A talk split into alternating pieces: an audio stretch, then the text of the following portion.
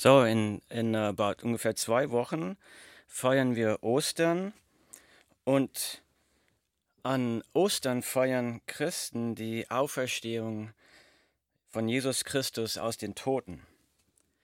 Und dass ein toter Mensch nach drei Tagen wieder zum Leben kommen kann, ist so eigentlich unglaublich. Und dass ein toter Mensch nach drei Tagen wieder lebend aus dem Grab gekommen sein soll, hört sich total verrückt an. Und das ist etwas, das außerhalb unserer menschlichen Erfahrungswelt liegt.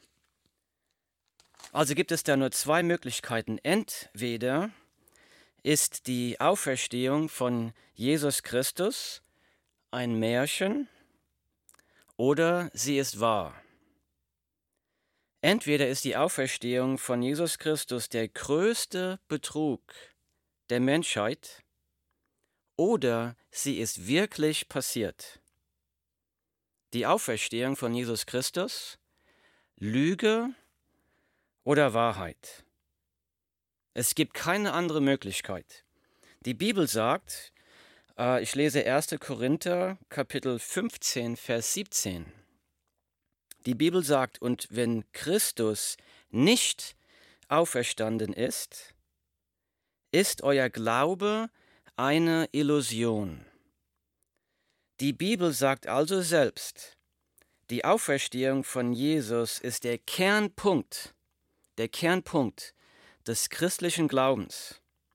Die Bibel sagt hier ganz klar, wenn Jesus nicht von den Toten auferstanden wäre, dann wäre der christliche Glaube eine Illusion ein Märchen, eine Lüge, ein Betrug.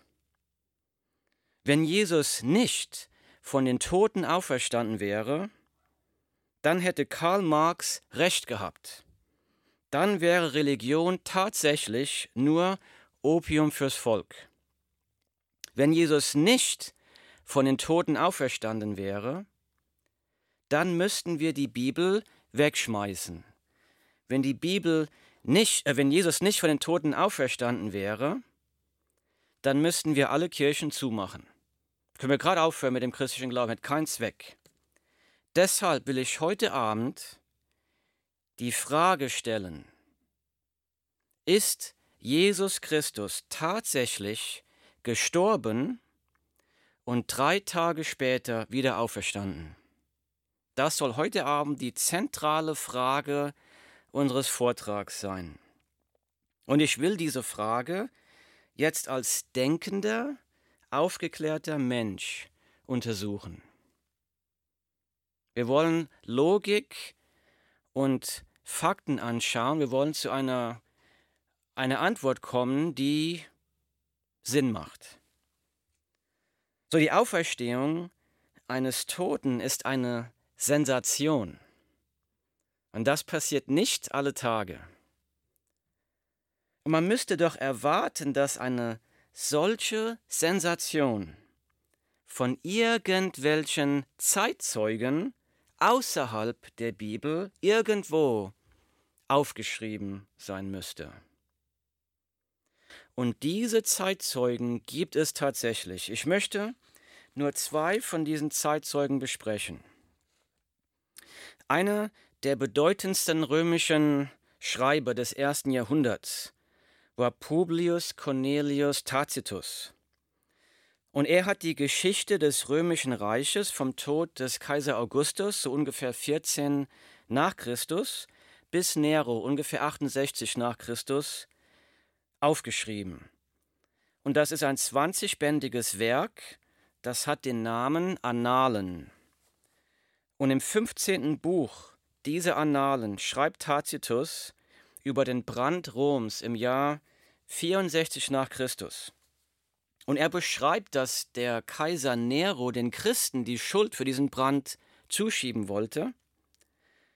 Und er schreibt weiter, er sagt über ihren Namen berichtet Tacitus, ich zitiere jetzt, dieser Name stammt von Christus, der unter Tiberius vom Prokurator Pontius Pilatus hingerichtet worden war.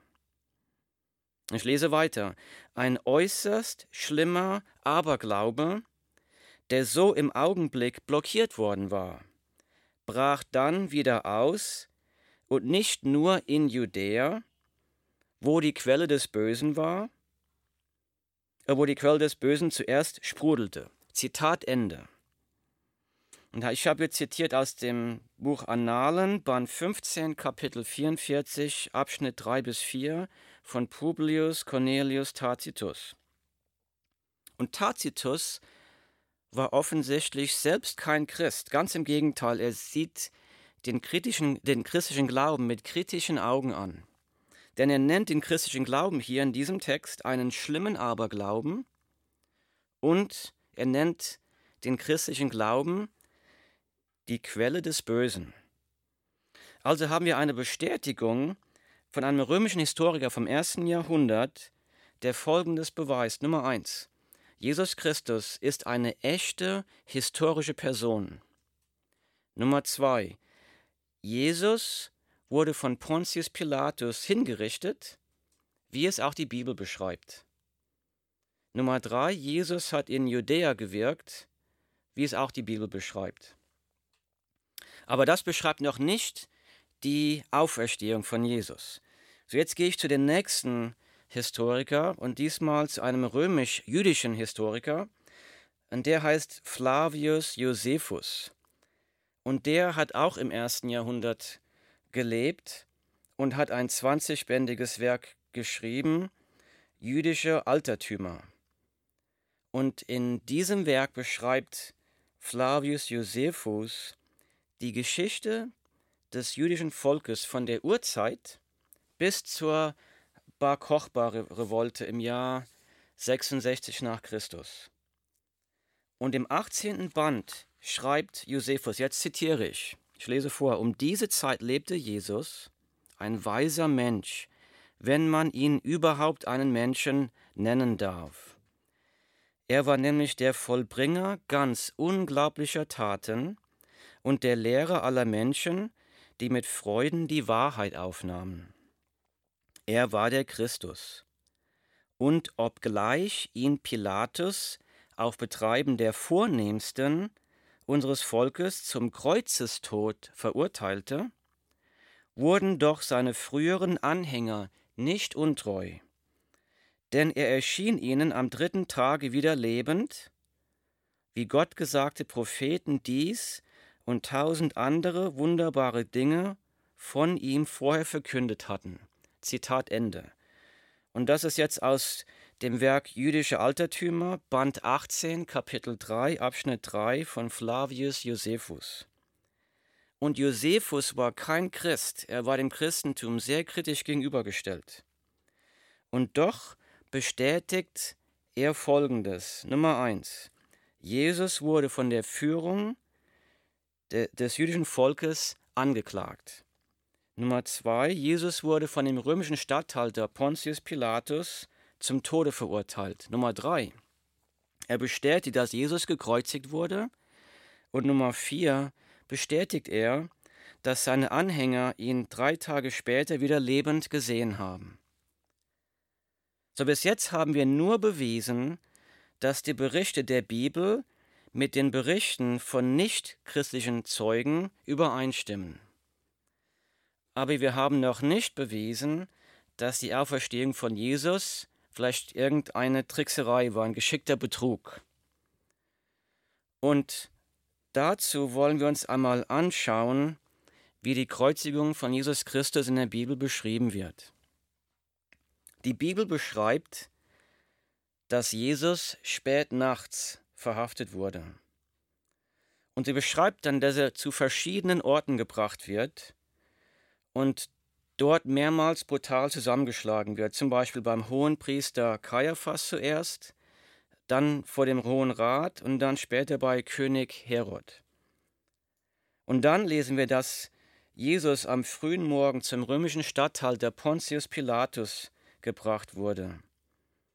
Und wir lesen weiter, dass Jesus dort von Pontius Pilatus gegeißelt wurde. Und Geißeln bedeutet, Jesus wurde ausgepeitscht. Und römische Historiker berichten, wie das Geißeln unter den Römern ausgesehen hat. Beim Geißeln haben die Römer eine neunschwänzige Peitsche verwendet. Also eine Peitsche mit neun Lederriemen. Und an den Enden von diesen Lederriemen waren scharfe Metall- oder Knochenstücke angebunden, um dem Opfer beim Peitschen das Fleisch aus dem Rücken rauszureißen. Und die Römer gaben ihren Opfer 40 Peitschenschläge. Das bedeutet 40 Peitschenschläge mal neun Lederriemen, das macht dann 360 tiefe, lange Fleischwunden quer über den ganzen Rücken. Und römische Historiker, die haben beschrieben, dass man bei einigen Opfern nach dem Auspeitschen sogar die Innereien und die Knochen sehen konnte. Und ich lese aus dem Matthäusevangelium, wie es dann mit Jesus weiterging. Ich lese weiter, Matthäus Kapitel 27, Verse 27 bis 30. Da steht, die Soldaten des Gouverneurs brachten Jesus ins Prätorium und versammelten die ganze Mannschaft um ihn.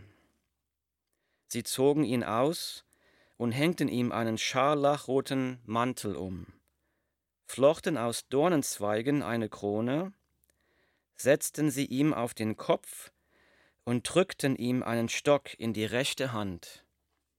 Dann knieten sie vor ihm nieder, verspotteten ihn und riefen, es lebe der König der Juden. Sie spuckten ihn an, nahmen den Stock und schlugen ihn damit auf den Kopf. Zitat Ende. Wir lesen also hier, dass die die Soldaten haben sich einen Spott daraus gemacht, Jesus jetzt wieder zu misshandeln hier. Die haben ihm eine Dornenkrone aufgesetzt und dann mit einem Stock auf den Kopf aufgeschlagen. Das heißt, die Dornen wurden fest in den Kopf reingedrückt. Und ich kann mir nicht vorstellen, wie Jesus zu diesem Zeitpunkt ausgesehen hat. Brutal zusammengeschlagen, mehrere Male, durch die ganze Nacht durch. Ausgepeitscht, der Rücken offen, blutend, und jetzt noch mit einem Stock die Dornkrone auf den Kopf mehrere Male eingeschlagen. Und ich lese weiter aus dem Johannesevangelium. Da gab Pilatus ihrer Forderung nach und befahl, Jesus zu kreuzigen. Jesus wurde abgeführt. Er trug sein Kreuz selbst aus der Stadt hinaus zu der sogenannten Schädelstätte, auf Hebräisch heißt sie Golgatha. Johannes Kapitel 19, Verse 16 bis 17. Wir lesen also, dass jetzt der schwer verletzte und schwer misshandelte Jesus ein schweres Kreuz durch Jerusalem schleppen muss. Aber Jesus muss unterwegs erschöpft zusammengebrochen sein, denn die Bibel berichtet weiter, ich lese aus Matthäus Kapitel 27, auf dem Weg begegnete ihnen ein Mann, namens Simon, der aus Kyrene stammte. Den zwangen sie, das Kreuz für Jesus zu tragen. Also er konnte nicht mehr, Jesus ist körperlich völlig erschöpft am Ende, kann nicht mehr weiter. Und jetzt zwingen die Römer diesen Simon, das Kreuz für Jesus zu tragen. Jetzt geht's weiter. Äh, Markus 15, Verse 24 und 25. Dann nagelten sie ihn ans Kreuz. Sie verlosten seine Kleider, indem sie darum würfelten, was jeder bekommen sollte. Es war neun Uhr morgens, als sie ihn kreuzigten. Die Bibel gibt uns jetzt eine Zeitangabe. Die Bibel sagt, dass Jesus um neun Uhr morgens ans Kreuz genagelt wurde. Und dabei wurden große Nägel durch die Handgelenke geschlagen, durch die Füße. Und dann musste also ein Gekreuzigter am Kreuz hängen und das Körpergewicht hat unglaubliche Schmerzen hervorgerufen. Das war eine Riesenqual. Jeder Atemzug war ein, ein, ein, eine qualvolle Tortur. Wir lesen weiter, dass Jesus von den Zuschauern, den Priestern, dem ganzen Volk verspottet wurde, sie machten sich lustig über den sterbenden Jesus. Ich lese weiter. Inzwischen war es Mittag geworden und Dunkelheit legte sich über das ganze Land bis um drei Uhr nachmittags.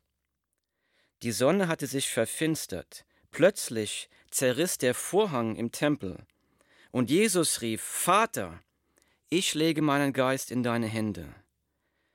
Und mit diesen Worten starb er.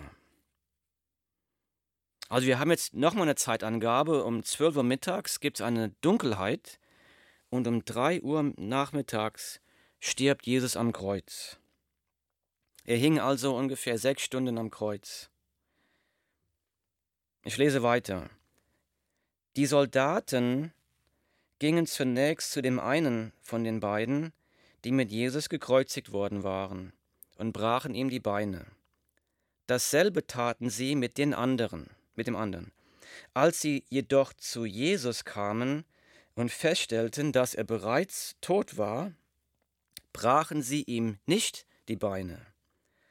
Einer von den Soldaten allerdings stach mit der Lanze in seine Seite, worauf sofort Blut und Wasser aus der Wunde traten. Johannes Kapitel 19, Verse 32 bis 34.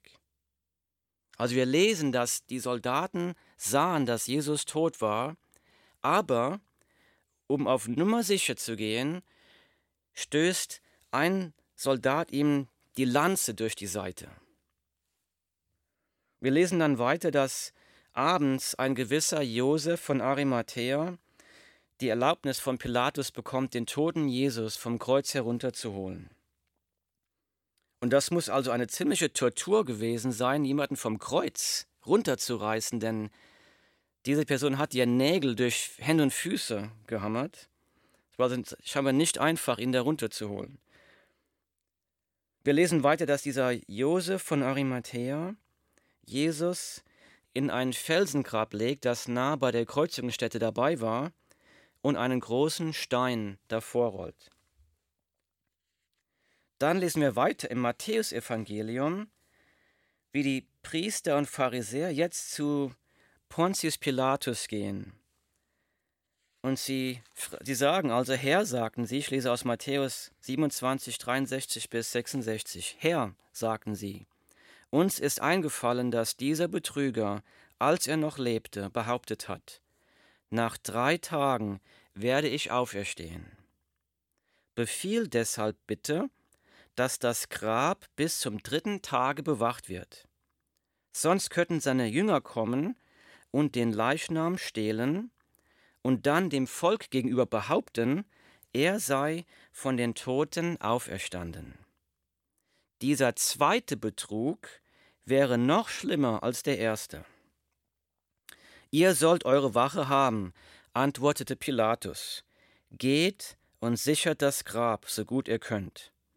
Da gingen sie zum Grab, versiegelten den Stein am Eingang und sicherten es, indem sie die Wache aufstellten. Matthäus 27, Verse 63 bis 66. So jetzt zurück zu der Frage, ist Jesus Christus tatsächlich gestorben und drei Tage später wieder auferstanden? Und wir haben ja schon gesehen, dass dass Zeitzeugen bestätigen, dass Jesus tatsächlich am Kreuz starb und dass die Jünger behaupteten, er wäre wieder auferstanden. Also bringt das uns zu der ersten Frage, Frage Nummer eins. War Jesus tatsächlich tot, als er vom Kreuz genommen wurde? Manche sagen, Jesus könnte ja vielleicht in einer Art Koma gewesen sein und wäre dann im Grab wieder aufgewacht. Wollen wir es mal überlegen. Wenn Jesus tatsächlich im Koma gelegen hätte und wäre im Grab aufgewacht, dann hätte der schwer verletzte Jesus von innen den Stein vom Grab wegwälzen müssen er hätte sich an der römischen Wache vorbeischleichen müssen und dann wäre er seinen Jüngern erschienen als jemand, als ein schwer Verletzter, der dringend medizinische Hilfe braucht.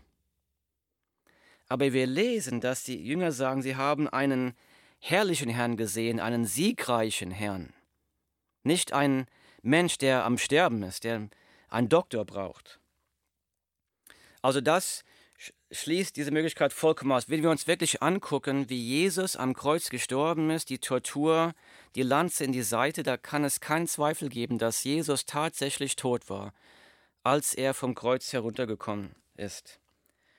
Das bringt uns dann zur zweiten Frage. Haben seine Anhänger Jesus wirklich wieder lebendig gesehen? Oder haben sie die Leute belogen? Also nochmal, das ist jetzt also der Knackpunkt.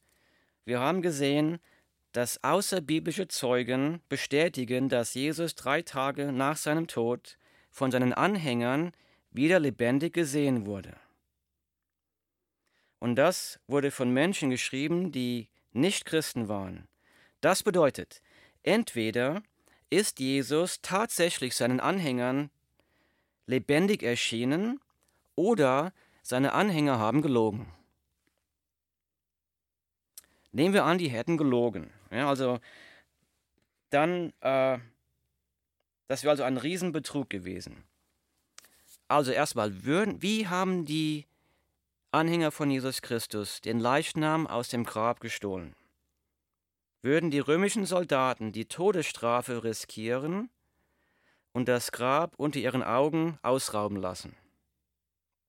Aber nehmen wir einmal an, die Jünger hätten es tatsächlich geschafft, die Wachen zu bestechen oder irgendwas zu machen, um den Leichnam aus dem Grab zu stehlen. Warum? Was wäre der Grund dafür?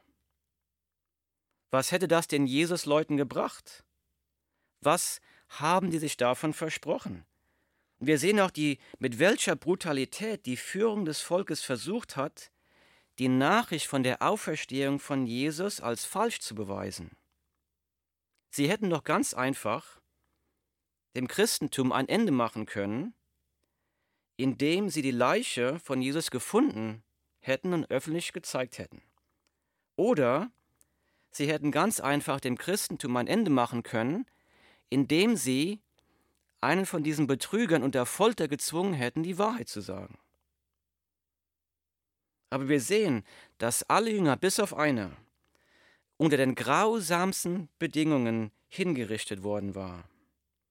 Sie hätten nur sagen müssen, wir haben Jesus nicht lebendig gesehen. Unter diesem Druck unter dem Druck der Folter, unter dem Druck des Todes, hätte doch einer von diesen Betrügern die Wahrheit gesagt, um sein Leben zu retten. Und für eine solche Verschwörungstheorie gibt es auch zu viele Augenzeugen. Ich lese mal vor, 1. Korinther Kapitel 15, Verse 3 bis 9. Hier äh, schreibt Paulus, er wurde begraben und drei Tage danach hat Gott ihn von den Toten auferweckt. Auch das in Übereinstimmung mit der Schrift.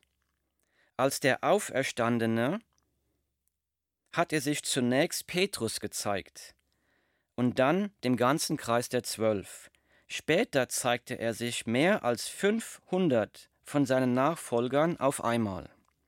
Einige sind inzwischen gestorben. Also Paulus sagt hier, es haben 500 Personen Jesus gleichzeitig lebendig gesehen und zu der Zeit, als Paulus das geschrieben hat, sagt er, die meisten leben davon noch.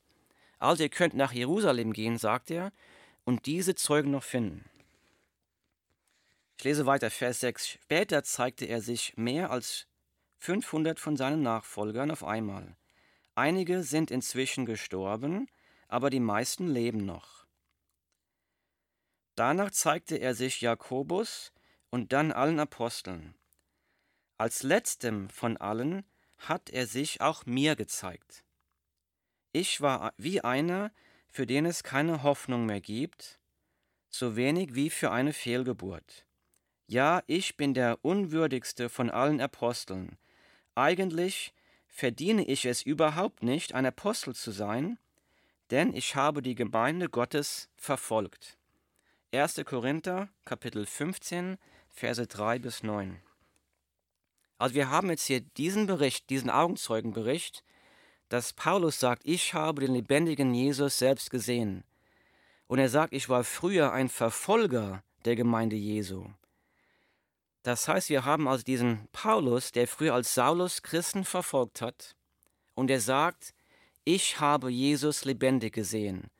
Und seit diesem Tag wurde dieser Saulus einer der größten Evangelisten für Jesus Christus und hat den Namen Paulus angenommen. Also die Bekehrung von Saulus zum Paulus ist für mich persönlich der größte Beweis dafür, dass Jesus tatsächlich auferstanden ist und noch heute lebt. Es gibt einfach keine andere logische Erklärung dafür, dass die Jünger gelogen hätten. Kein Motiv, keine Vorteile, nur Leid. Und wir haben diese Sendung mit der folgenden Frage begonnen. Ist Jesus tatsächlich gestorben und drei Tage später auferstanden? Wenn wir uns diese Fakten ansehen, dann müssen wir zu der Schlussfolgerung kommen, ja, Jesus Christus ist tatsächlich gestorben und drei Tage später auferstanden.